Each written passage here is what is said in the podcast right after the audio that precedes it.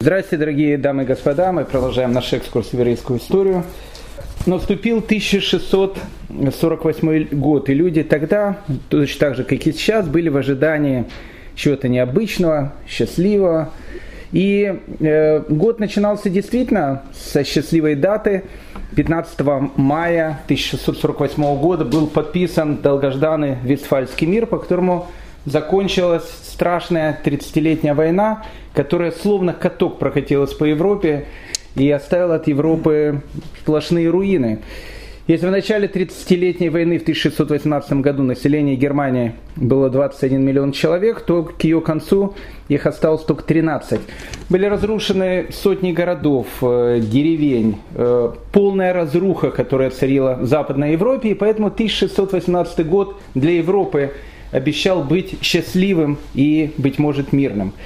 В это же самое время с другой совершенно э, стороны Европы, на Волге, э, боярин Богдан Хитрово основал город, который он назвал Симбирск, э, в котором через 222 года родится вождь мирового пролетариата.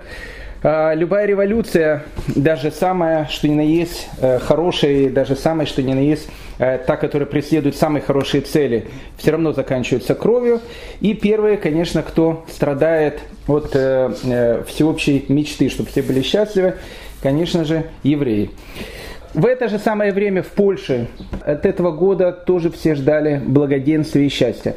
Нужно сказать, пару слов о том, что э, в тот момент, когда по всей Европе бушевала эта страшная 30-летняя война, Польша она практически не коснулась. И в Польше в эти 30 лет, которые в Европе была полная разруха, хаос, грязь и смерть, в Польше это было время плюс-минус экономического развития. Поэтому от 1648 года в Польше ожидали тоже хороших вестей, хотя 1647 год напугал многих людей, он был очень мистическим, и вот эта вот мистика, она была в сердцах многих людей.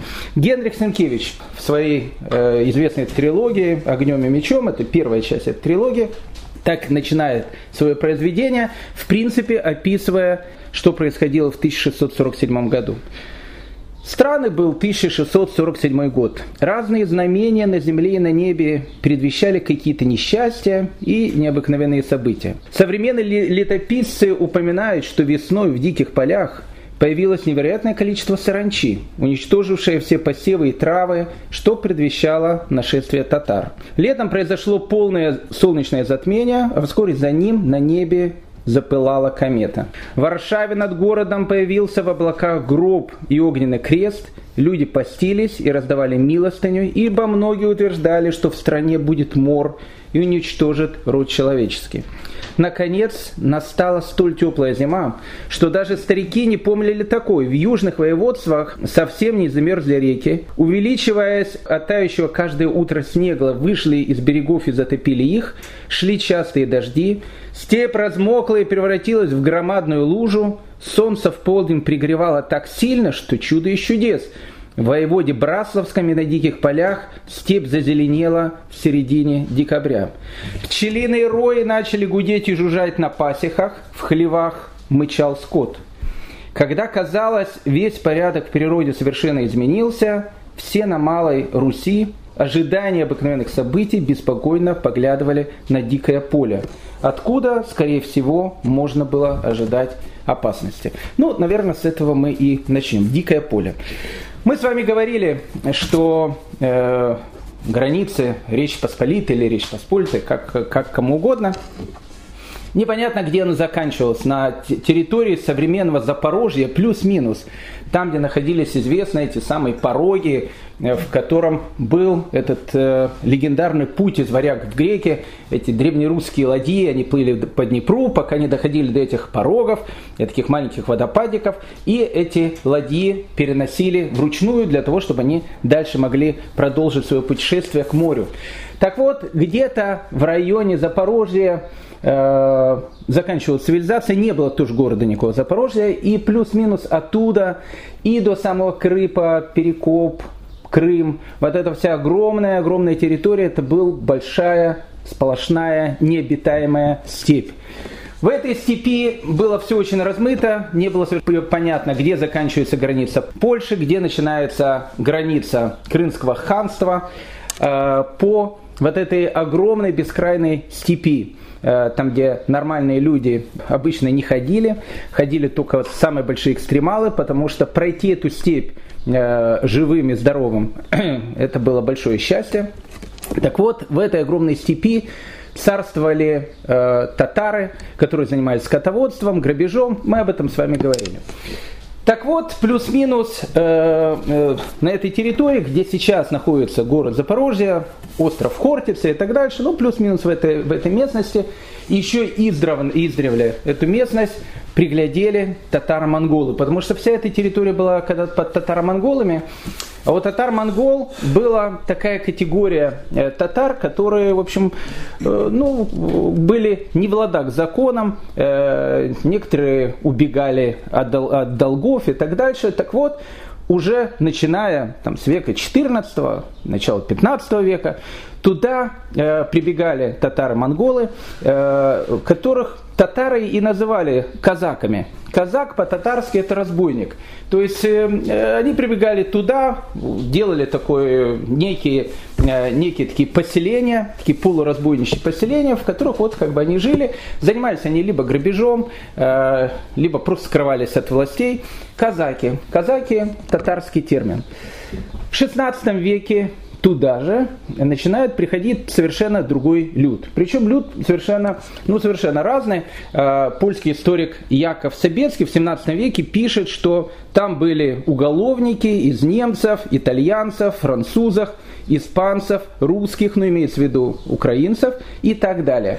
То есть все э, люди, которые были не в ладах с законом, либо шляхта с Польши, которая убегала отсюда, либо, как мы видим, там немцы, итальянцы, французы, испанцы, которых э, вот эти вот перипетии войн и поиски приключений э, вели в Восточную Европу. В общем, они как бы там э, отсадились, сели и э, создавали некие такие э, поселения казацкие поселения. В этих казацких поселениях, э, да, ну, как бы надо понять о том, что понятно, что большая часть э, этих казаков были не французами, не шотландцами. Это были местные, многие были местных крестьян, которые убегали от своих господ, это тоже правда. Э, в общем, это была некая такая вольница, куда люди прибегали и где люди жили. Была она полностью построена по татарскому образцу, все там было татарским, э, даже все наименования. Главного человека вот этой вот полубанды, полувольного государства звали Атаман, что по-татарски обозначает начальник. Его э, заместитель был Исаул, что по-татарски обозначает заместитель начальника. Все вот это вот войско делилось на курени, Э, там один э, человек на Украине доказывал курень, говорит, вот э, видно, что украинские казаки, они еще курили, в Европе только курение начиналось, а у нас, говорит, уже люди курили. Вот они собирались, курили, это был курень. Курень это не так. Курень от татарского слова кольцо. Первые вот эти самые казаки, у них были уже карманы. Карман по-татарски обозначает могила, некое, некое углубление, где можно хранить деньги, потому что до этого деньги хранили обычно за щекой. Ну и многие слова, которые э, перешли с татарской речи, Майдан, Баран, Курдюк, Кавун, Гарбуз, Диван. Ну, в общем, вся вот эта вот компания, она все перекочевала из тюркских языков, из татарских языков в эту самую вольницу, которая начала называться Запорожская сечь. Ну, мне кажется, что Запорожскую сечь 16-го, э, начала 17 века можно сравнить с флебустерами, с пиратами, которые были в Карибском море. Вполне серьезно. Потому что, ну, кто такие были флебустеры в Карибском море? Тогда за Америку воевали три страны больших. Это была Англия, это была Франция, это была Испания. И там были флебустеры. Флебустеры, непонятно за кого они воевали. Они воевали сами за себя и, в общем, за деньги. Поэтому, когда нужно, они Они были против испанцев с англичанами. Когда нужно, они были с французами против англичан. И иногда они были с испанцами, но очень редко. Э, поэтому каждый раз флебустеры, они были с тем, с кем им выгодно было быть. Поэтому э, всех флебустеров очень любили. Они знали, что это банда такая, которая может там напасть, ограбить корабли и так дальше. Поэтому, когда флебустеры были с англичанами, они были хорошие. Когда они были против англичан, они были пиратами с веселым Роджером. Точно так же, э, такое же формирование, плюс-минус, оно образовалось и в Запорожской сечи. Запорожцы э, были совершенно разные. Были те, которые там жили постоянно в этой сечи, были те, которые э, приходили туда, были те, которые как-то раз Бульба посылал э, в Запорожскую сечь своих сыновей, чтобы они там покрутились и так дальше. Э, чем занималась Запорожская сечь? Ну, чем занималась? Ну, в принципе, она занималась разбоем.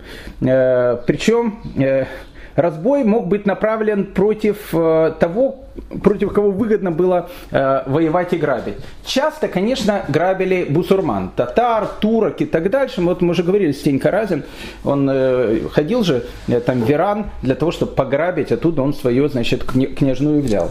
Поэтому грабили, грабили Турцию, иногда дальше доходили чуть ли не до Стамбула.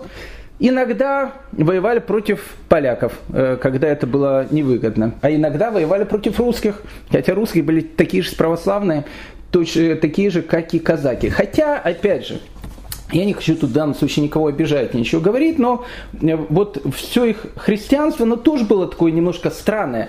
Вольтер в истории Карла XII, я понимаю, что Вольтер он француз, история Карла XII, может тут не знать, но, но все-таки из песни слов не выбросишь. Он пишет, Украина – это земля запорожцев, самого странного народа на свете, это шайка русских, поляков и татар, исповедующих нечто вроде христианства и занимающиеся разбоем.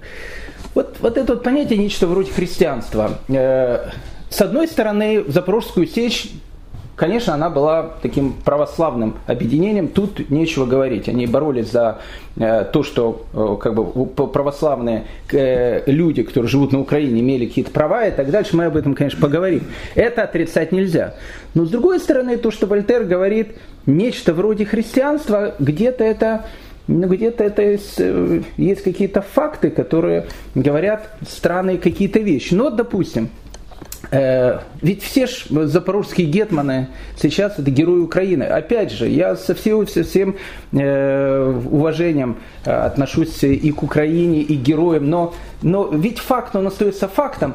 На Подоле который я очень люблю, я сам киевлянин, э, там на этой Красной площади, ну недалеко от этой Красной площади, э, от, недалеко от гостиного двора поставили совершенно такой потрясающий памятник Гетману Сагайдачному. Гетман Сагайдачный один из героев Украины, герой, национальный герой Украины, Гетман Сагайдачный. Гетман Сагайдачный, нужно отдать ему должное, он участвовал э, в, в создании, там, не знаю, там, первого университета, Киево-Могилянской академии, не скажу, но создан, он как бы, принимал к этому большое-большое участие и так дальше. Поэтому действительно он был герой э, войны, он воевал с э, Польшей против Турции. Факт остается фактом.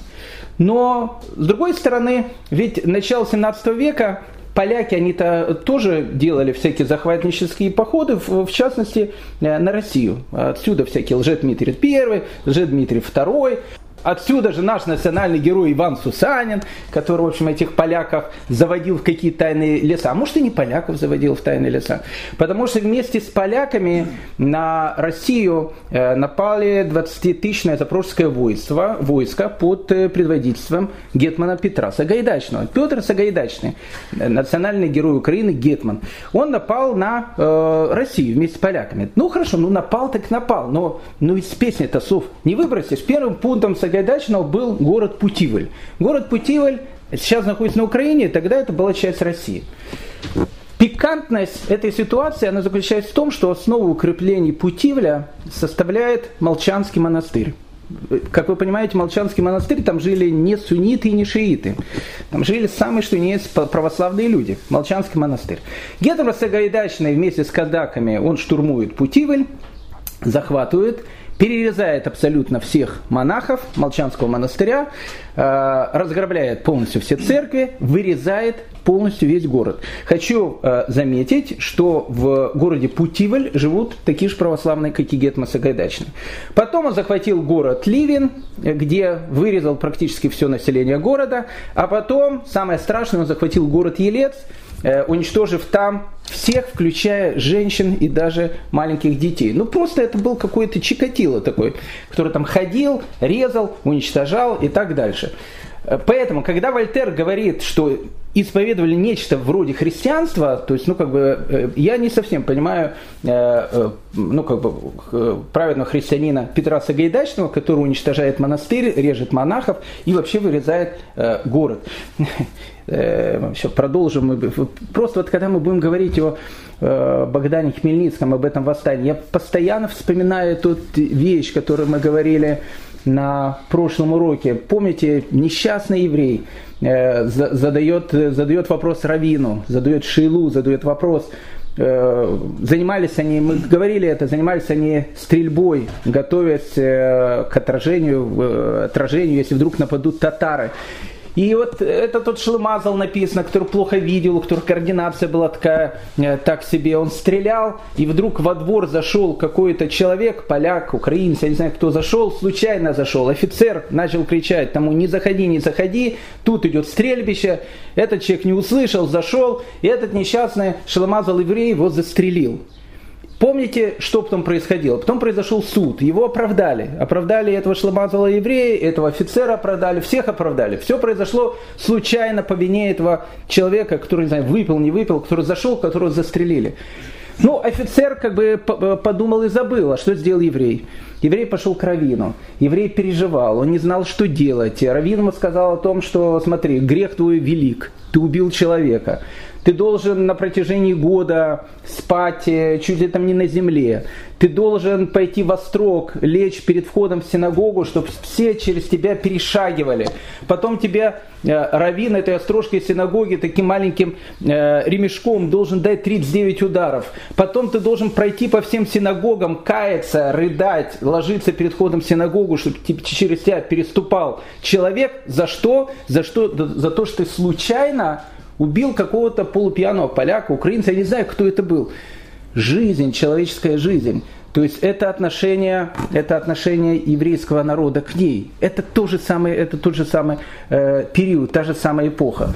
Поэтому, опять же, я не хочу говорить э, в общем, как от казаков. Опять же, казаки бывают разные, черные, белые, красные, это понятно. Но в принципе, в принципе, из правды слов э, не выбросишь. Э, с одной стороны, конечно, казаки были выгодны Польше, потому что они находились на самой границе между Польшей и вот этой страшной сечью, не сечью, а с этим страшным полем, этой степью, татарами. И они, в принципе, были теми, которые, ну не знаю, охраняли Европу от нашествия татар. Это факт. С другой стороны, то, что казаки занимались грабежом, разбойничеством и так дальше, это тоже факт. С третьей стороны, то, что казаки, они э, заботились и волновались за судьбы своих собратьев, православных крестьян, которые жили на Украине, это тоже факт, которого отрицать нельзя. И все вместе эти факты, если мы их сложим вместе, это и будет, в принципе, началом той трагедии, о которой мы сейчас будем говорить. Ну и последнее слово насчет казаков. К сожалению, мы с ними будем сейчас видеться очень часто и в очень неприятных таких ситуациях. Э, поляки, они хотели казаков, казаков как-то одомашить, потому что они были ну, совершенно такие дикие, как пишет э, э, мемуарист тоже Собецкий, а, а, а казаков, забывшие всякие цивилизации, они ведут жизнь Э, дикую, суровую. Поэтому э, вот этих людей, которые забыли всякую цивилизацию, ведут жизнь дикую и суровую, надо было как-то одомашить и включить вот структуру польского государства. Поэтому поляки, часть казаков, которые были, они их сделали реестровыми казаками. Что такое реестровые казаки? Вот есть казаки, которые там бегают, грабят и так дальше. Давайте мы их объявим частью регулярной польской армии. Каждому дадим, вот ты атаман будешь, значит, у нас офицером, ты там солдат будешь солдатом, ты чуть старше, и Саул будешь, не знаю, там, э, там сержантом или еще кем-то. И э, часть какая-то казаков, они стали реестровыми казаками, то есть они стали частью польской армии, которая получала деньги и, и которая, ну, как бы была, скажем так, э, на пропитание у польского государства. Но другая часть казаков, большая часть казаков, они не были ни в каком реестре, поэтому это была такая вольница, которая там приходила в, в сечь, уходила из сечи и так дальше. Это был такой некий плавильный котел, который рано или поздно, конечно же, должен был взорваться. Так вот, э, как мы сказали, мы постараемся быть объективными в нашем рассказе, хотя объективность тут э, довольно сложная вещь. Положение крестьян действительно было ужасным. Изуиты, как мы говорили, насаждая католицизм, сделали православие холопской верой. Это был факт. Потому что э, действительно перед 1569 году, когда подписали вот эту унию между Литвой и Польшей, большое количество так называемой шляхты, знатных людей на той же самой Украине, это были православные люди. Но потом мы сказали, пришли иезуиты, иезуитские школы, мы с ними еще тоже познакомимся, и начался повальный э, переход в католицизм. Поэтому к середине 17 века было то, о чем в 16 веке в Польше даже невозможно было подумать. Действительно, Польша, в которой была свобода таких религий, что, что ты хочешь, что ты можешь исповедовать, действительно в середине 17 э, века вот, ну, так сложилось такое впечатление о том, что православие это холопская вера. Это что-то такое там низкое, то, что у холопов. Кроме э, тяжелой панщины, а что такое панщина, которая была у крестьян? Мы говорили, что это крестьяне, они вольно там жили на протяжении веков. Потом пришли эти польские магнаты, всех закрепостили. И у крестьян была панщина. Панщина – это э, у крестьянина есть какое-то маленькое поле, которое он обрабатывает. Оно, это его собственное поле. Но приходит этот магнат, приходит этот поля, говорит о том, что там 4-5 дней в, в неделю ты обрабатываешь мое поле, у тебя остается день-два, два с половиной, ты будешь обрабатывать свое собственное поле. То есть, что делали крестьяне, которые сами нищенствовали, они в основном работали на полях не своих, на полях польских панов. Но по, кроме этого, крестьяне должны были платить огромные налоги. Причем налоги платились за все. За пастбища, за мельницы, там, за пруды, куда бы, за переход через, через мост. Вообще все, что было, за все крестьянин должен был платить налоги. Да плюс еще отношение польских панов к своим католическим крестьянам в Польше было, как они их назвали, быдло. Э, не в смысле, это было не оскорбление, тогда это был как класс такой, шляхта и быдло, мы говорили. То есть для них они уже были быдло. Так что говорить тогда о православных, которые для них вообще были полулюди. Поэтому э, если в России крепостное право, да, оно было жестоким, да, оно было страшным, но помещик не имел права взять и убить своего крепостного.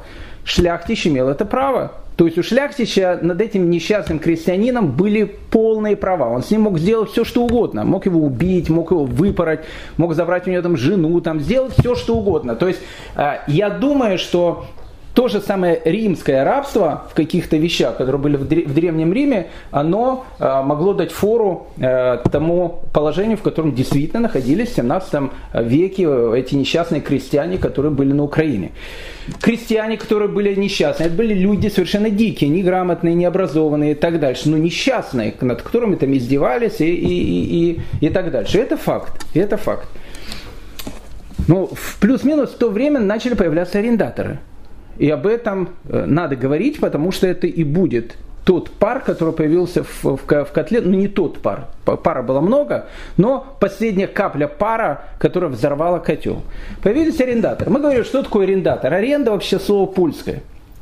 Мы говорили, что вот есть некий такой там магнат польский, которым там плевать на своих крестьян, которых их считают там, не знаю, там быдлом, шмыдлом, полулюдьми, в общем, кем угодно. Для него самое главное это бабки, ему самое главное это деньги, все остальное ему совершенно плевать. Кто там есть, что там есть и так дальше. У него есть поместье, он в это, это поместье, иногда пан живет там, а иногда пан живет где-то в Варшаве или в Кракове.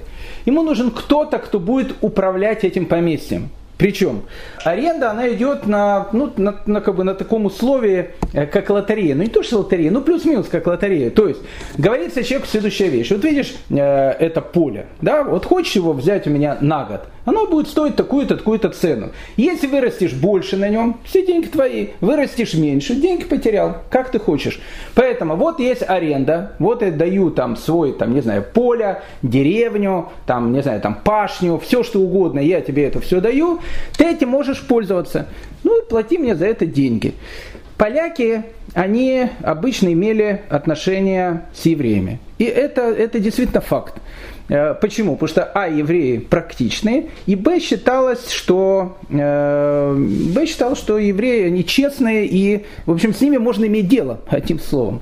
Поэтому э, появляются арендаторы евреи. Арендаторы евреи тоже бывают разные. Бывают такие арендаторы, которые, ну, которые заплатили свои деньги и хотят эти деньги вернуть. А, общее настроение такое, что крестьяне, которые ходят, это такие полулюди, полубыдло, которое было, у некоторых, наверное, тоже было. И, опять же, я не скажу, что еврей, даже самый негодяй еврей, а, был, а, я, я думаю, он по сравнению с любым паном, который был в Польше, это был полный святой в белой одежде и с крыльями. Но бывали разные, наверное, арендаторы. Поэтому Э, арендатор брал под арендаторов, э, вот у евреев он мог взять какую-то деревню, а в деревне был, не знаю, там шинок, э, там такая харчевня, потом там мельница была. Мельница, кстати, очень такой, ну, известный бизнес, евреи занимались вплоть до 20 века. Что такое, что такое мельница? Мельницы были водяные мельницы. Как правило, тот, кто имеет мельницу, тот может принять у себя крестьян, которые хотят перемолоть муку. Они платят деньги, перемалывают муку, и, в общем, как бы э, всем там э, хорошо. Поэтому, еще раз, э, арендаторы были. И арендаторы были, кстати, ну, не все были арендаторами-праведниками. Еще одна важная вещь арендаторов было, ну, если мы не можем сказать точно по именам и по процентам, ну, приблизительно ученые считают, арендаторов было около 2%. Около 2%. 98% еврейского населения, которое жило тогда на Украине, это, они жили в городах, к аренде они не имели совершенно никакого отношения. И тут нужно э, вспомнить важную деталь. Это важная деталь, о которой нужно вспоминать. Евреи жили в Испании э, и жили там хорошо. А потом евреи в Испании начали лезть в политику. А потом они начали лезть не просто в политику, они потом начали лезть в политику династическую. Этот будет или этот будет, так сюда мы пойдем, туда мы пойдем. Вот когда евреи начали лезть, и когда евреи начали быть такими Э, донами и так дальше. И, и когда их стало очень-очень много в испанской политике, все закончилось, как вы помните, очень и очень трагически. Евреи, которые 2000 лет тому назад потеряли свою родину и ушли в изгнание, у них в изгнании есть главная задача, которую каждая мама должна сказать своему ребенку, когда он рождается. Самое главное, сыночек или доченька – мы должны выжить. Мы должны выжить, чтобы вернуться к себе домой. У нас есть определенная миссия в этом мире. Миссия в этом мире о том, чтобы этот мир узнал, что у этого мира есть Создатель, Творец, и о том, что мир существует не просто так. Не надо лезть в политику, особенно в тех странах, где эта политика может взорваться. Поэтому не случайно Семен Дубнов когда будет говорить об этих крестьянах, пишет, еврей ощутился таким образом между молотой и наковальней, между паном и холопом, между католиками и православным, между поляками и русским. Три класса, три религии и три национальности столкнулись на почве, таивших в своих недрах много вулканических сил, и взрыв был неизбежен. То есть для обычного крестьянина, который был там в, этой самой забитой деревне, безграмотный крестьянин, дикий крестьянин, ну разные бывали, наверное, но в общем, в общем своей массе, этот полуживотный магнат, который жил где-то там э, в Варшаве или в Кракове, которому, которому плевал вообще на все, которому нужны были только деньги, деньги, деньги, деньги. И вот эта вот маленькая прослойка, 2%, они были между ними. Простой крестьянин не видел магната. Кого он видел? Он видел еврея, который стоял рядом. Поэтому отношение у простого крестьянина к еврею такую же, как эксплуататору поляку. Отсюда и будут рождаться эти известные, э, известные украинские думы. Э, Украинской Думы. Один из самых таких, наверное, ну, известных э, персонажей украинского казачества – это казак Мамай – ну, как мы говорили, Мамай, как вы понимаете, имя совершенно не русское, имя татарское, но неважно. Так вот, этот казак Мамай, казак Мамай, ну, чтобы просто было понятно, вот такой казак, красивый такой, э, ноги по-турецки, э, тут он держит бандуру, э, играет, поет свою думу. Думу э, э, обычно пели эти кобзари. Кобзари, как правило, были слепыми. Так вот, э, вот он поет, рядом с ним привязан его красивый конь, э, рядом с ним обычно на картинке горилка, закуска, э, под дубом сидит, такой потрясающий такой пейзаж, конь, казак. Э, это сейчас. Сейчас на Украине действительно их можно везде заметить, но это такой, ну это такой, приезжаешь в, в Прагу, в центре города, там везде големы. Приезжаешь куда-то, отъезжаешь куда-то за Киев, там э, везде казак Мамая, так приходишь, ну там такая корчевня, там все, э, все классно. Но знаете, в 19 э, и 18 веке на этих лубочных картинках э, был еще один такие персонажи, которых сейчас из политкорректности просто не рисуют. Э, обычно за этим казаком Мамаем, который играл на этой э, бандуе, э, сзади э, другие казахи убивали либо жида, либо шляхтича. И вот он сидит, играет, а, а дальше вот за ним кого-то там режут.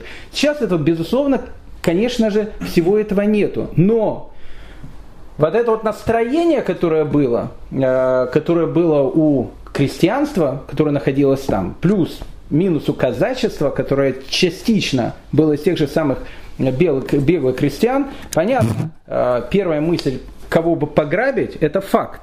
Но вторая мысль, действительно, э, люди находились в очень-очень плачевном состоянии.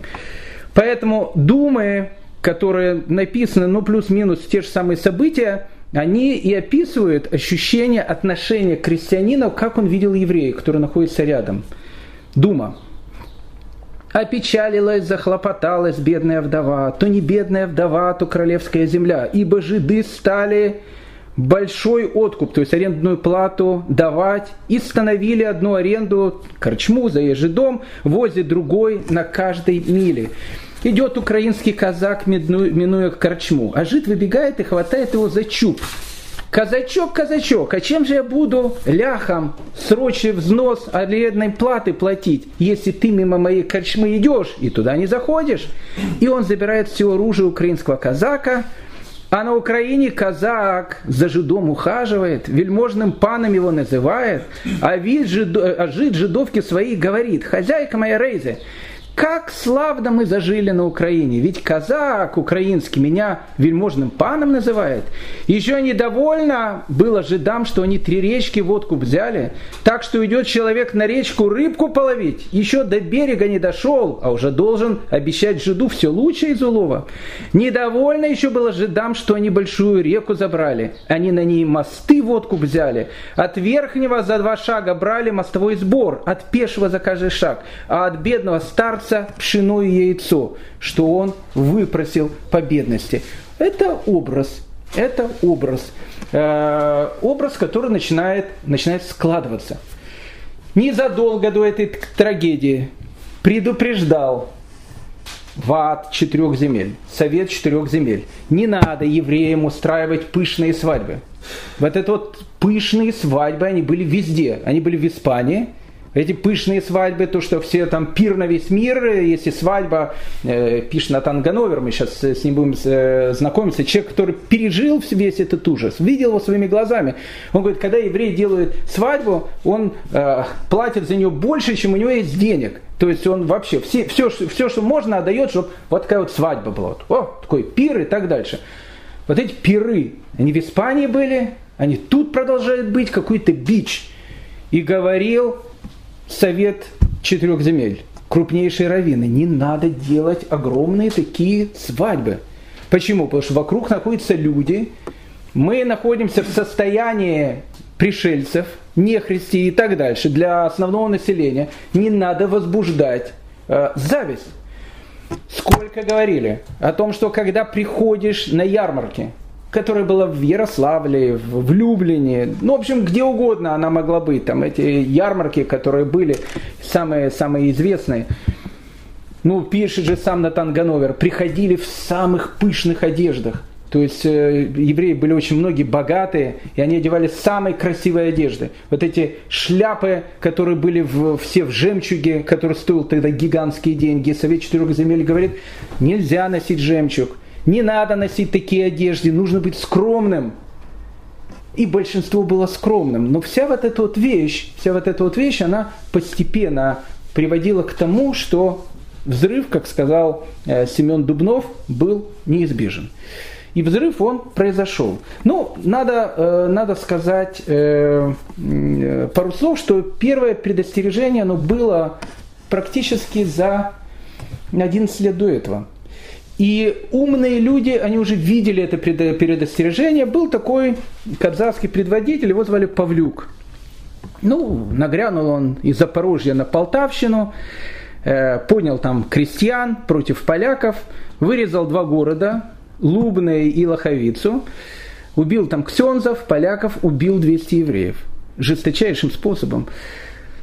Павлюка поймали, казнили самым жестоким способом, как, как было принято. Э, его казаков тоже казнили, как тоже было принято по обычаям того времени. Многих просто посадили на колы. Такая палка, протыкали человека, и так вот по дороге едешь, и через каждые там, э, там 50 метров сейчас фонарики, а так э, туп, в общем, на коле. Чтобы всем было, в общем, понятно о том, что не надо против поляков восстанию поднимать. Но была восстание 11 лет до этого. И уже было с теми же самыми лозунгами. Еще раз, арендаторов было 2%. Не все арендаторы были жестокими. Я уверен, что большая часть людей были арендаторами даже, даже очень хорошими. Мы с вами говорили о том, что Совет четырех земель говорит этим арендаторам о том, что не должны вы э, делать так, чтобы э, крестьяне у вас работали по субботам. А почему по субботам? Ну, во-первых, как бы все-таки еврей не работает, и крестьянин не должен работать. Но на пашне, на барщине, которая была, у крестьянина вообще не было выходных дней. Дай ему выходной день, чтобы он у него был. Будь хотя бы человеком, даже в этих ситуациях. Но все равно арендаторов было 2%, отношение, какое к ним было, мы уже видели. И первый звоночек, он уже прозвучал. Первый звоночек прозвучал, но ничего не произошло, поэтому, э, поэтому наступило то, что наступило. Наступило все очень банально. Зиновий Богдан Михайлович Хмельницкий. Национальный герой. Опять же, я ни, ни, ни в коем случае ни, ничего не пытаюсь сказать, но он действительно национальный герой. Ну, как бы... Зиновий Богдан Михайлович Хмельницкий. Интересно, у него, у него в жизни было очень много таких курьезов. Родился он в деревне, которая называется Субботово. Субботово, Шабатово. Субботово. То есть тот человек, который будет вырезать сотни тысяч евреев, родился в деревне Субботово. Меня в свое время поразило, когда я э, занимался историей плюс-минус где-то э, более серьезно, э, меня поразило, когда он будет въезжать в Киев – вот во время этого восстания, и вот он въезжает в Киев, его встречает вот эта толпа, как национального героя, и толпа ему кричит, вот въехал, вот едет наш новый Моисей. И, и вся толпа говорит, наш Моисей, наш Моисей, наш Моисей. Эта вот вещь, улыбка, злая улыбка, оскал истории, он всегда поражает. То есть он сейчас вырезал сотни тысяч потомков этого самого Моисея, въезжает в Киев и говорят, вот ехал, въезжает наш новый Моисей. Ну, как бы жизнь у него была э, плюс-минус такая же, как у большинства не очень богатых шляхтичей, хотя, как бы я не скажу, он был бедный шляхтич, он такой среднего достатка. Э, ну, папа его посылает на учебу э, в изуитскую львовскую коллегиум, понятно. Э, мы говорили, иезуитские коллегиумы, школы, университеты, они были бесплатные, поэтому зачем платить деньги, если можно бесплатно, поэтому обычно туда в иезуитские посылали, плюс они давали очень хорошее образование. Как правило, после иезуитской коллегиумы вся э, православная шляхта, ну не вся, но большая ее часть, она переходила в католицизм. Плюс-минус.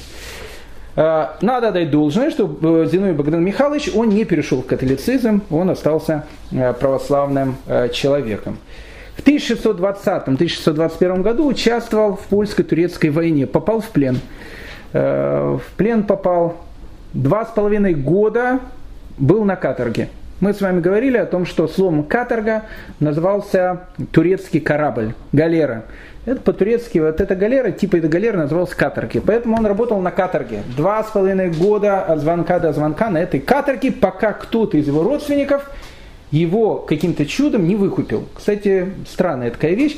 И опять же, вот, ну, опять же, параллели, они у меня перед глазами. Мы сейчас будем это видеть. Гигантское количество евреев их будет отправлять на невольничьи рынки Стамбула. И мы будем видеть это, этих евреев, часть евреев, которые будут заниматься тем, что они будут приходить на рынок и будут спрашивать, евреев нету, евреев нету, есть евреи сразу же вся община, сколько, сколько бы он ни стоил, его выкупает, чтобы, не дай бог, еврей не был в плену. Но Богдан э, Михайлович Хмельницкий, он э, два с половиной года был на галерах, но и тут он приобрел довольно хороший опыт. Он э, неплохо знал турецкий язык, неплохо знал татарский язык, что в дальнейшем очень помогло. Опять же, в Львовской коллегиуме иезуитской он хорошо очень выучил латынь, хорошо знал латынь, но и польский у него был как бы его практически родной язык. В 1634 году участвовал э, в осаде русского города Смоленска э, польскими войсками. Ну, в общем, как бы биография обычного такого шляхтища. Ну и начинается все чисто по, э, по, шляхе, по, по, по, по, шляхетской такой истории. Молодежь не помнит, люди постарше помнят такого Э, персонажа Александра Сергеевича Пушкина, ну в школе он тоже учит, это Дубровский. Плюс-минус, плюс-минус начинается история Дубровского только э, с таким вот э, э, украинским колоритом. Э, у Богдана Михайловича Хмельницкого был его хутор, Субботин. Он там жил в этом хуторе. Ни о какой восстании не думал, кстати, по большому счету. Скорее всего, ни о чем не думал. Жена у него умерла, Э, у него уже были сыновья, э, и он жил с э, женщиной гражданским браком, ее звали Гелена, Елена, Елена. Вот он с ней, в общем, жил на этом хуторе, а рядом был местный польский шляхтич, которого, фамилия которого была Чеплинский. Чеплинский был, ну, обычным таким, ну, как бы, ну, обычным таким Трейкуровым, не знаю, такой бандит просто был. Ну, такой, ну, ну, как бы, как бы, у меня своя деревня, у тебя своя деревня, почему бы не пойти нам друг друга не пограбить? И это происходило там сплошь и рядом, поэтому Чеплинский в один прекрасный, а может не очень прекрасный день, когда э, Богдана э, Михайловича не было дома, решил просто ограбить Субботин. Пришел со своей бандой, это нормальные все вещи. Ну, он благородный Чеплинский был, забрал э, гражданскую жену Хмельницкого себе, Елену, женился на ней. Обычно тогда у, у женщин редко спрашивали, не было таких скандалов, как сейчас, э, ни, ни на кого не подавали в суды и так дальше. А просто он взял, женился и все на Елене. А, ну, там был младший сын Богдана Хмельницкого, который пытался заступиться там за имущество папы и так дальше. Он сказал, выпороть его, выпороли его до смерти, убили. И вот когда э, Богдан Михайлович приезжает в родной хутор, он видит, что э, его сожительницу, эту Елену, украли, сына убили, хутор разграбили. Ну, полный грабеж. Ну, как бы, ну, надо отдать должное, Чеплинский это животное, это понятно. То есть, ну, как бы, ну, он живет плюс-минус по законам животного мира, по которым очень часто, кстати, жила шляхта. Но Польша это плюс-минус правовое государство. Поэтому э, Богдан Михайлович, он подает в суд на Чеплинского. Суд тоже, видно, был подкупной э, и сказал о том, что Богдану Михайловичу нужно выку- дать, значит, э, возместить э, э, ущерб, не дают ему 100 злотых. Хотя это, конечно, была вещь совершенно мизерная. Убили его сына, забрали его там жену, украли все. Но, в общем, это, это лучше бы мне давали 100 злотов, потому что это было издевательство, а не то, что справедливый суд ему что-то отдал. Ну, Богдан Михайлович начал э, э, кричать, буду жаловаться э, царю, буду жаловаться, там, не знаю, кому угодно. Ну, все закончилось, как обычно, это же деревенская такая местность, его посадили в тюрягу. И как бы все ограбили, жену его забрали, сына убили, в тюрягу еще посадили. Ну, через некоторое время он вышел из тюряги, и в феврале 1648 года Хмельницкий прибыл на Запорожье. Прибыл на Запорожье с мыслью о том, что мстить этим проклятым ляхам надо. Понятно, что в первую очередь мстить, потому что, ну, как бы тут личное что-то было. С другой стороны, опять же, я не убираю этот мотив – Богдан Михайлович, он видел о том, э, ну, как страдают действительно православные крестьяне, которые там жили и так дальше. До этого, может быть, он никаких восстаний не собирался поднимать. Но сейчас было как раз то самое время, когда можно было по полякам хорошенько им дать по голове. И вот э, Богдан Михайлович э, понимает, это, опять же, он человек благородный, благородный, это надо, надо, надо сразу сказать. Э, основным врагом того же самого христианского мира были татары. Татары, то что, то, что их назвали бусурманами. Кстати, татары люди были, э, в отличие от казаков, э, они дикие были, но на лицо ужасные, но иногда очень добрые внутри. И мы это сейчас, э, мы это сейчас увидим. Без всяких этих вот ну, татары это были те, которые постоянно грабили Европу, православную Европу. Вот им приходили, там грабили, все. Ну, в те времена считалось, что, ну, как бы дружить с татарином или иметь какое-то отношение с татарами, это, ну, как бы, ну, Э, ну, не знаю, ну, не хочу никаких примеров говорить.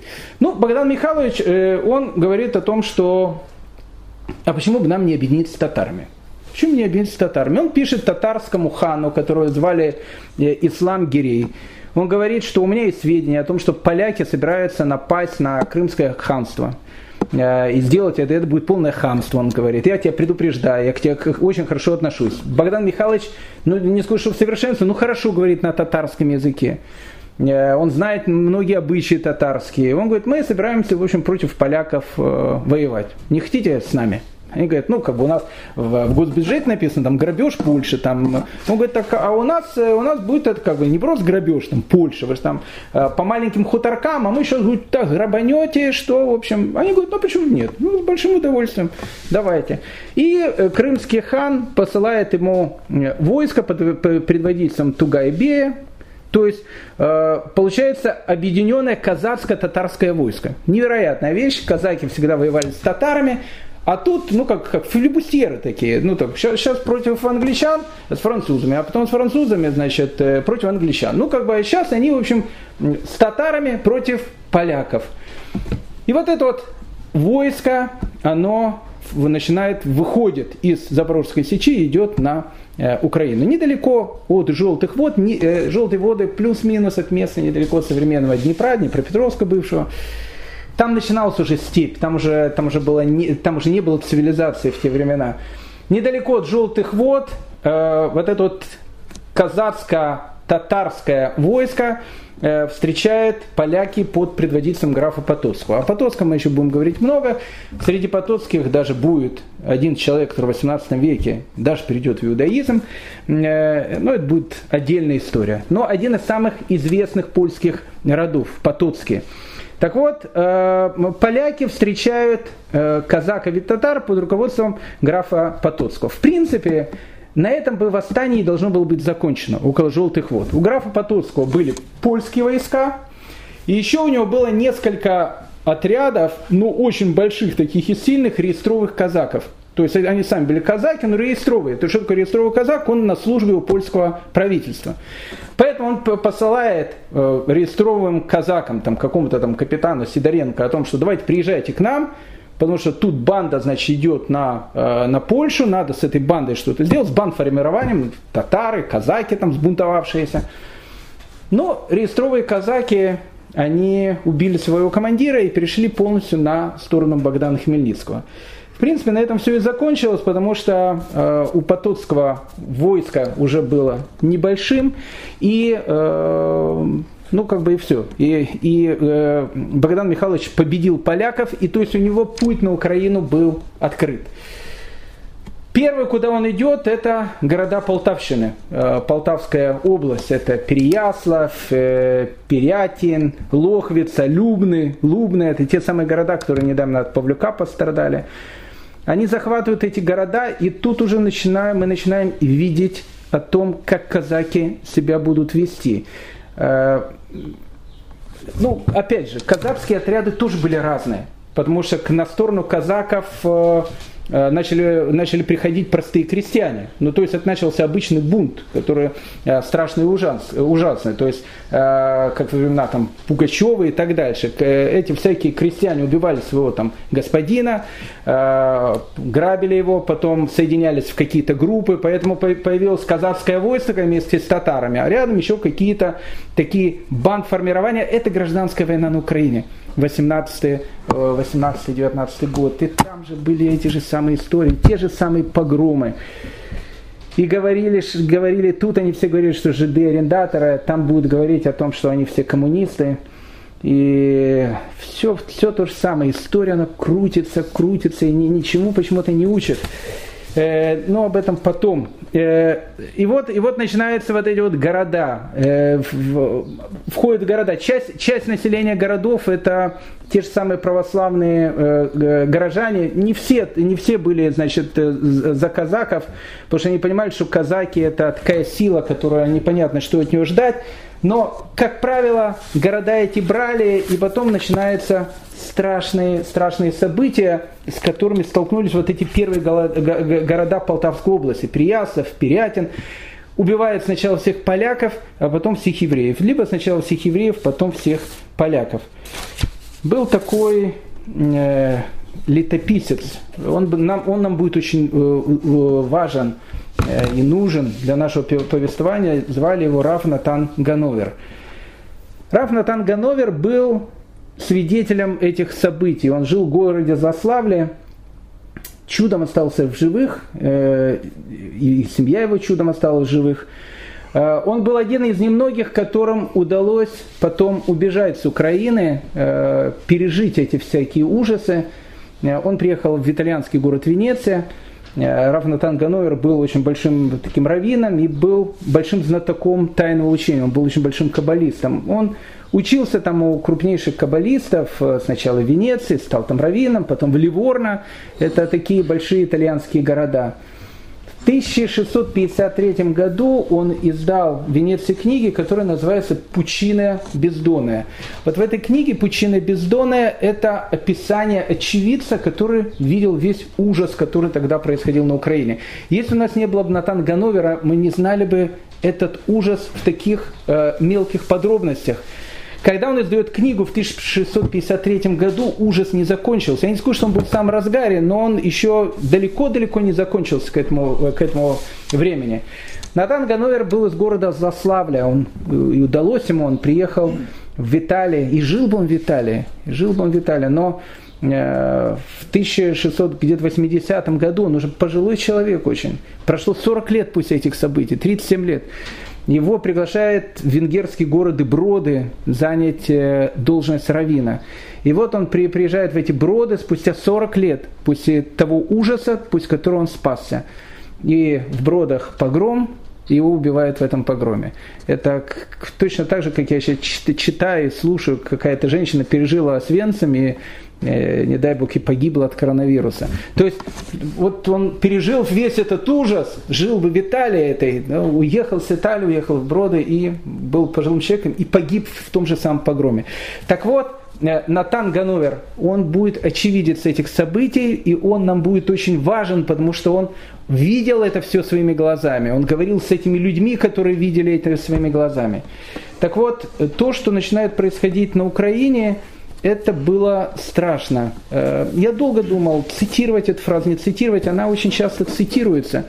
Э, э, ну, она одна из самых, наверное, известных этих фраз Ганновера. А потом решил, все-таки надо процитировать, потому что нужно понять, до какого низа может скатиться человек, который иногда может вести себя хуже животного. Просто чтобы понять, что происходит в городах, которые захватывают казаки, ну, маленькая выдержка из Натана Гануэра, свидетели этих событий.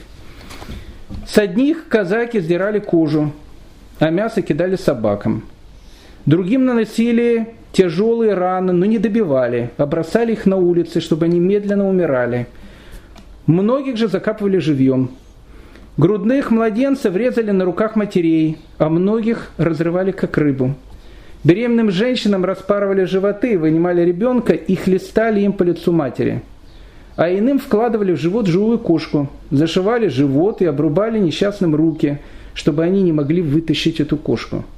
Иных детей прокалывали пикой, жарили на огне и подносили матерям, чтобы они отведали мясо своих собственных детей. Иногда сваливали кучи еврейских детей и сделали из них переправы через речки для проезда.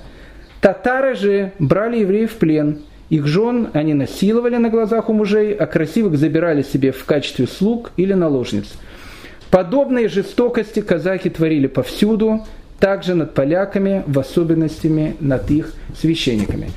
Надо понять о том, что из этого взрыва вышла масса человекоподобных, э, звероподобных, точнее, людей, которые начали творить страшные ужасы, э, которые сейчас только и только начинались. С восточного берега Днепра восстание перекатилось в центр Украины, в область Киева. Ну и тут надо еще один пример, он, кстати, очень показательный.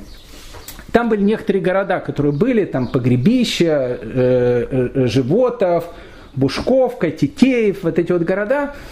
Э, евреи, которые жили в этих городах и которые слышали о тех ужасах, которые жили в Переяславе, в Пирятине, вот на этой Полтавщине, э, они вдруг подумали о том, что Э, ну, как бы все равно город захватят. Если город захватят, казаки будут делать все время ну, то, что тут написано. Поэтому им показалось довольно, наверное, правильная идея в той ситуации. Пойти просто сдаться татарам. Татары, дикие татары, они были, дикие татары были людьми. То есть, ну как бы, как, как не звучит, они у них, у них, они были людьми, они были дикие, они хотели пограбить, они хотели убить там и так дальше. Но они, в принципе, были такими людьми. Поэтому они решили, почему бы не, не сдаться диким татарам. И вот э, из этих вот э, погребища, животов, э, из этих вот городков евреи договорились, собрались, и они решили, пока не пришли казаки, идемте задимся татарам. И вот их объединилась большая-большая такая толпа, говорит, около трех тысяч человек. Э, впереди них э, как бы шел кантор э, синагоги Животова, Равгирш. У него был очень красивый голос. И вот, вот это вот три тысячи человек, которые, которые несут все, что у них есть, какой-то скарб и так дальше. И вот они идут по направлению к татарам, и Равгирш читает Эль Малера Хамим, поминальную молитву по убитым. Вот он поет эту Эль Малера Хамим и вот таким жалостным голосом. И вот это три тысячи людей, они рыдают. Вот они рыдают, плачут, и они подходят к татарам. И написано, татары их пожалели. Их пожалели. Татары их начали утешать. Так так пишет очевидец этих событий. Татары их начали утешать. Они начали говорить, не плачьте, мы вас накормим, вы, наверное, голодные. Не волнуйтесь, мы вас отправим в Константинополь. В Константинополе там ваши евреи очень богатые, они вас выкупят. Вы не волнуйтесь, мы вас не тронем. И вот они этих бедных несчастных евреев покормили, посадили в свои обозы и отправили в Константинополь. Каждого из которых там выкупили. Надо сказать, что в Константинополе было продано и выкуплено за несколько лет более 20 тысяч евреев. Более 20 тысяч евреев.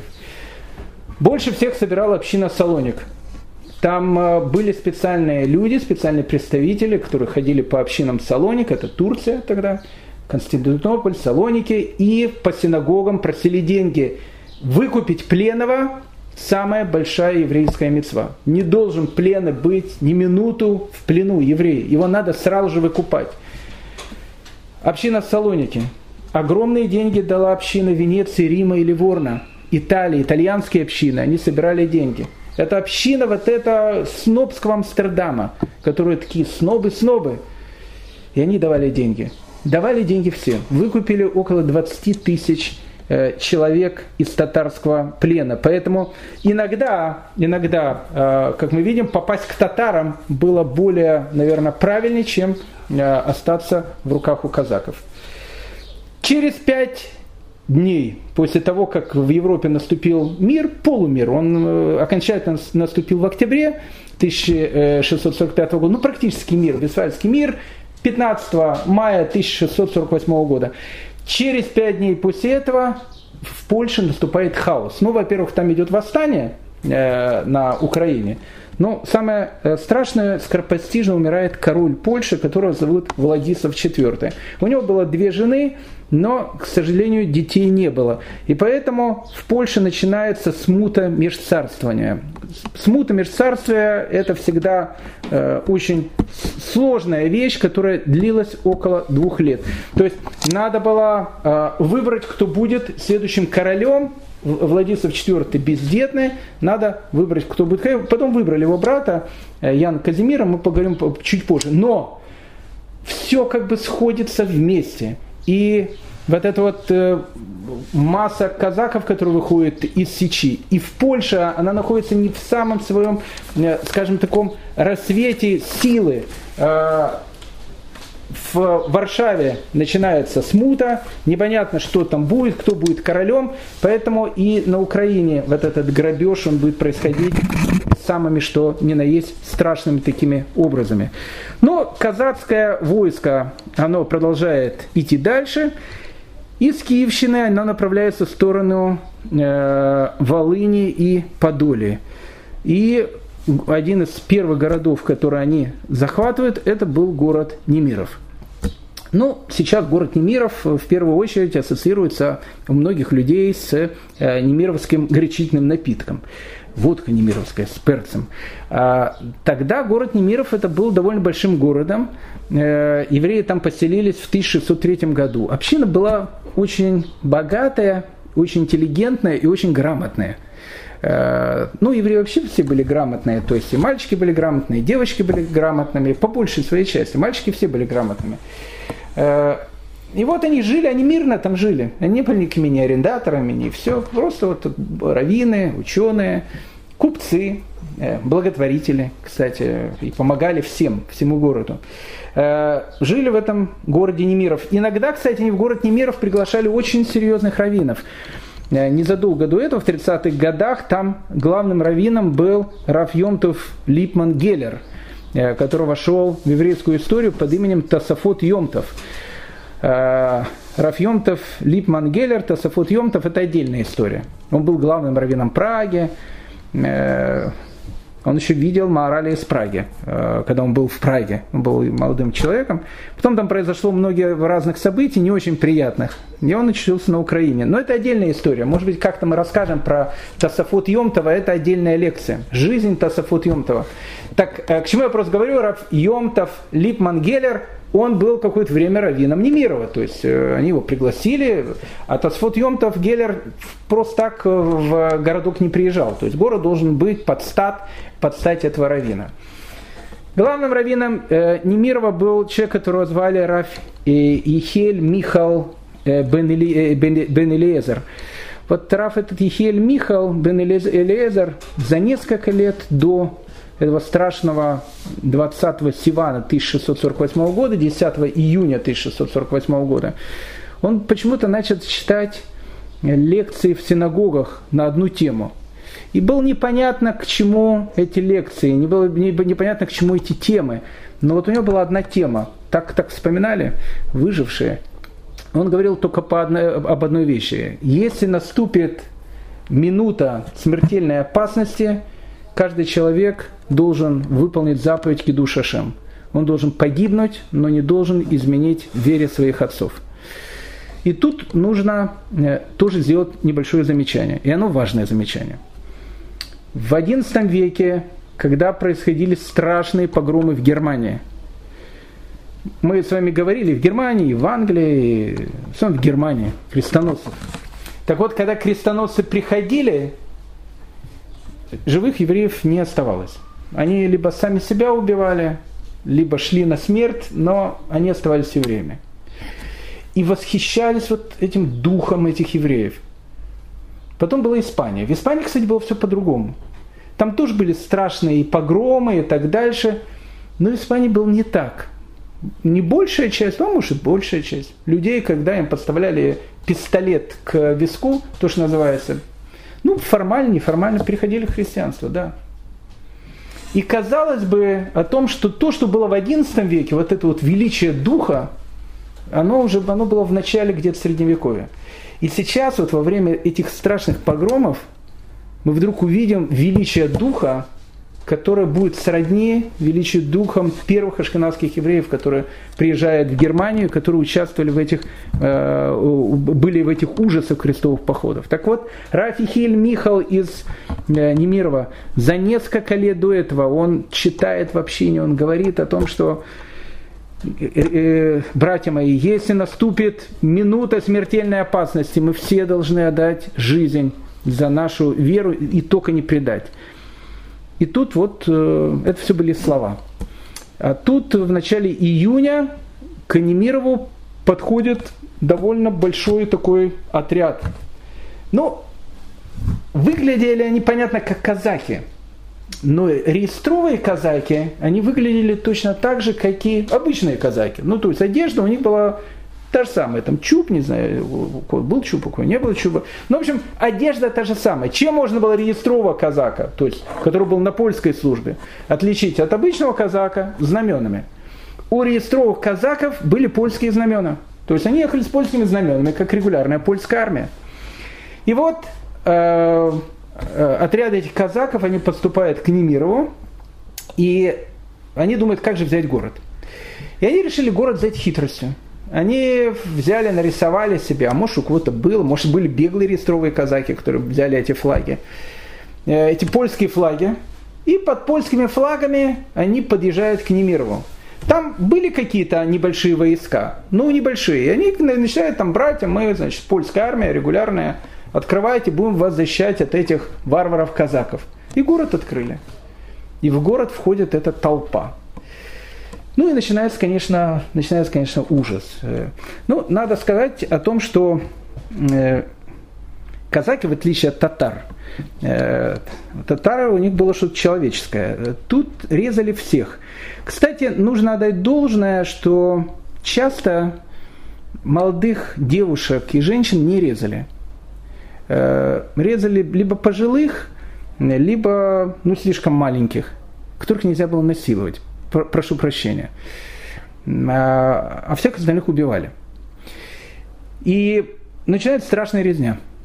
Режет весь город, причем резня настолько страшная, что когда она закончилась, другой свидетель этих событий пишет о городе Немиров, он говорит, город был разгромлен дотла, и все евреи, что находились в нем, были убиты, и по всему городу валялись груды трупов – отрубленные руки, ноги, головы, пальцы и внутренности несчастных.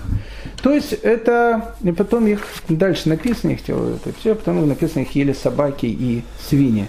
То есть э, начинается страшная эта резня. Вырезает абсолютно весь город. Весь город режет. Э, Рафихил Михал э, Бен Элезер, который проповедовал в синагоге, и который говорил о том, что надо отдать свою жизнь и, и но только не предать. Его хватает казак. Ну, по всему городу уже происходит это насилие, убийство и так дальше. Его хватает казак, хочет его убить, он ему говорит, знаешь, дай я отдам все, что у меня есть, если ты хочешь. Спаси мне жизнь, ну как, не убивай меня. Тот говорит, ну покажи, что у тебя есть, посмотрим. Он приходит домой, ну, как бы он не был миллионером, этот Равен Рафихил Михал, но все, что было, он дал этому казаку. И казак ему сказал, ладно, жидяра, живи. И ушел. Жены не было Раф, Михал, э, Раф Михаила Михала, наверное, она была среди тех, которые, не дай бог, э, была его мама, престарелая. И они начали, э, это был вечер, они должны были где-то спрятаться, где-то спрятаться. Они, они прячутся в соседнем доме, еврейском доме, в котором уже нету Э, соседей, их всех поубивали. Соседи, кстати, это, это хорошая вещь, соседи. Мы, мы будем видеть этих многих соседей. Э, соседи моих, э, моей бабушки, дедушки по Жилянской, по Киеву, когда пришли путь войны, хорошие были соседи, жили одной одной семьей. Они говорят, знаете, когда вашего Гедалию 29 сентября он ушел в Бабияр, это был Йом-Кипур – э, ушел он в белом талите. Так они говорили. Одел что-то белую одежду и ушел. э, мой прадедушка э, Гдаля бен Яков, он шел делать эту митцву, Киду Шашем, в Баби Яр. А, а его э, жена э, Лея, она осталась дома, потому что он надеялся о том, что он сможет, может быть, прийти и забрать ее э, обратно, потому что не было понятно, куда ведут евреев. Он не пришел, а бабушка была сердечницей, сказали, видно, о том, что все погибли, у нее был инсульт. Ну, в общем, скорее всего, ее парализовало, или, в общем, она лежала, э, лежала в доме, и соседи, э, соседи вызвали гестапо, полицаев, ну, говорит, мы сами вызвали, что он там находится. И Кузнецов в Бабе Яре, он э, описывает мою бабушку. Написано, что ее взяли, бросили в машину, э, и потом, а потом, говорит, в Бабе Яру даже не стреляли, просто живой бросили и э, потом закопали. Соседи. Вот э, тут будет тоже соседи. Э, тоже соседи будут. Так вот, Ихил Михал из э, Немирова с матерью, они прячутся целую ночь в, этом, э, в этом доме на утро э, они пытаются как-то выйти из города, но самое главное, куда они, они понимают, что они далеко не пойдут. Одна мысль только есть у Рафиха и Хиля Михла. Он хочет умереть на кладбище. На кладбище, потому что если он умрет на кладбище, на еврейском кладбище, что хотя бы будет шанс, что его там похоронят на этом же самом кладбище. Поэтому до кладбища как-то нужно с матерью э, идти, престарелые. И вот он идет, его не заметили. И прямо перед входом кладбища местный сапожник Рафихил Михал из Немирова, он был не только величайшим знатоком Торы, но он был огромным знатоком светских наук также. Это был гений. Гений и животное. Рассказ такой. И вот этот полуграмотное животное, этот сапожник, э, видит, э, что идет это еврей. Он с пикой. И он начинает этой пикой Э, колоть его лицо. И колол, говорит, настолько, что лицо у него все было обезображено, все в крови было. И мать, она орала, кричала, она говорила, убей меня первой. Я не хочу смотреть, э, как ты будешь убивать моего сына. Но он был человеком благородным, он скажет, что сначала убью твоего сына, а потом убью тебя. И он его долго убивал на, на глазах матери, и потом убил мать. Э, на следующий день жена Рафиля Михала из Немирова, она нашла их на кладбище и закопала. А девушек, да, девушек многих насиловали. И ну, не многих насиловали. Многие прыгали э, в воду. Там около Немирова был ров с водой – очень много, очень большинство людей прыгало, чтобы, чтобы их не убивали, просто прыгали туда в воду и тонули, только чтобы над ними не издевались. Но были те, которых, которых да, схватили. И Раф Натан Гановер, вот он описывает два, два, два случая, которые были очень, видно, характерные. Одну девушку, э, казак, когда схватил, он, он, она говорит, ну зачем тебе меня там бесчестить, женись на мне если ты хочешь. Тут казак говорит, а чё, давай православие принимай, и мы, на, на, почему на жидовке не жениться. И вот что-то там слово за слово. Он говорит, вы все евреи колдуны. Она говорит, да, и я колдовка. И я колдуня. Я тоже колдуня. И что такое можешь делать? А я умею пулю заговаривать. Я умею пулю заговаривать. Это как? Возьми, говорит, свой мушкет, ружье, стрельни мне прямо в голову ты увидишь о том, что пуля, вот я заговорю ее, и она остановится. Казак, человек был интеллигентный, грамотный. И, и, это, и другие казаки, а, давай посмотрим, как она, э. а друг говорит, прибьем. Да не, сказала, заговаривает, значит, заговаривает. И вот он взял колбу, поставил ее, э, этот, и, и, и убил. Были такие. А были такие, которые э, в том же самом Немирове девушка одна сказала, этим казакам, которые тащили ее в церковь, чтобы крестить.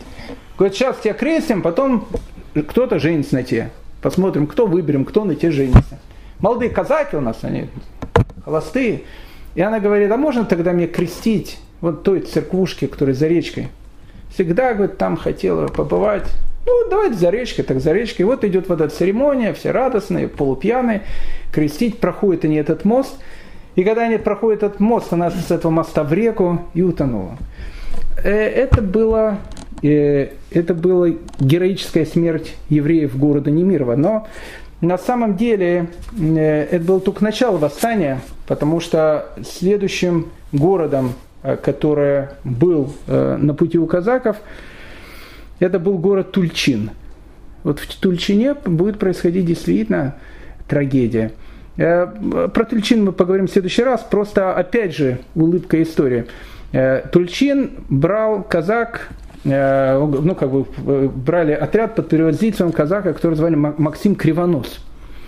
Еще у него было прозвище, его назвали Перебейнос. Либо Перебейнос, либо Кривонос. Уродливый был человек, очень у него был перебитый нос. Ну, видно, человек интеллектуальным трудом занимался.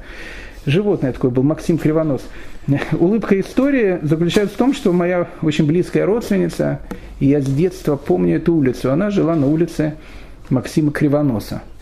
Э, не знаю, наверное, э, на улице какого потрясающего человека, ну, хотя он, в принципе, сейчас тоже герой, Максим Кривонос. Максим Кривонос э, или Перебейнос э, прославится при страшной трагедии евреев э, Тульчина. Но об этом мы уже тогда с вами поговорим э, в следующий раз. Всем большое спасибо.